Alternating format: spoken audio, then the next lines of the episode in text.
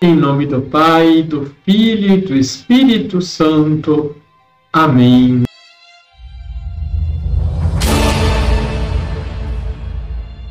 Olá, tudo bem com você? Só nos vasos da confiança o Senhor coloca o azeite de sua misericórdia. São Bernardo de Claraval. Deixe seu like, se inscreva compartilhe. Liturgia, Liturgia diária. diária. No capítulo 10 do Evangelho de São João, inicia-se o segundo discurso de Jesus, conhecido como o discurso missionário. Vejamos como aconteceu. Jesus chamou os doze discípulos e deu-lhes poder para expulsarem os espíritos maus e para curarem todo tipo de doença e enfermidade. Por que escolher doze?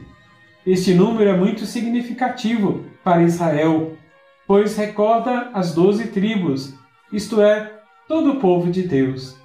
Mateus em seguida nos lembra o nome dos escolhidos. Estes são os nomes dos doze apóstolos. Primeiro Simão, chamado Pedro, e André, seu irmão, Tiago, filho de Zebedeu, e seu irmão João, Filipe e Bartolomeu, Tomé e Mateus, o cobrador de impostos, Tiago, filho de Alfeu, e Tadeu, Simão o Zelota e Judas Iscariotes, que foi o traidor de Jesus. Chamar alguém pelo nome significa reconhecer a sua identidade e missão. Nome sempre está relacionado à missão. Por isso, Jesus muda o nome de Simão para Pedro. Pedro significa rocha, firmeza e estabilidade. Outro detalhe interessante é que ele escolheu homens frágeis e limitados, cheios de fraquezas. Uma vez ouviu uma autoridade dizer: se fosse escolher, não escolheria nenhum dos doze. Ele escolhe até mesmo aquele que vai traí-lo por trinta moedas. Mas o Senhor o chama para mudá-los. Toda mudança acontece por um processo formativo.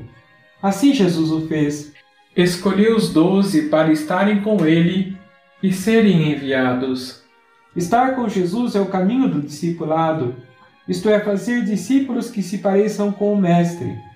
Depois de chamá-los, Jesus os instrui.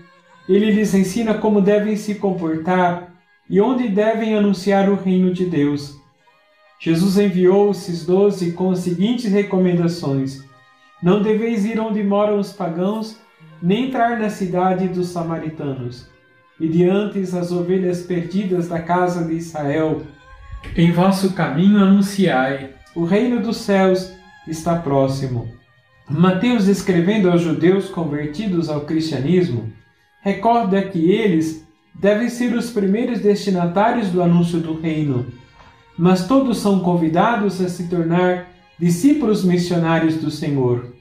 E nós nos preocupamos em ser discípulos de Jesus, isto é, estar com Ele e aprender dele, para depois, como missionários, fazer outros discípulos? Vamos rezar? Senhor, nos chamastes para a existência. Obrigado pelo dom da vida.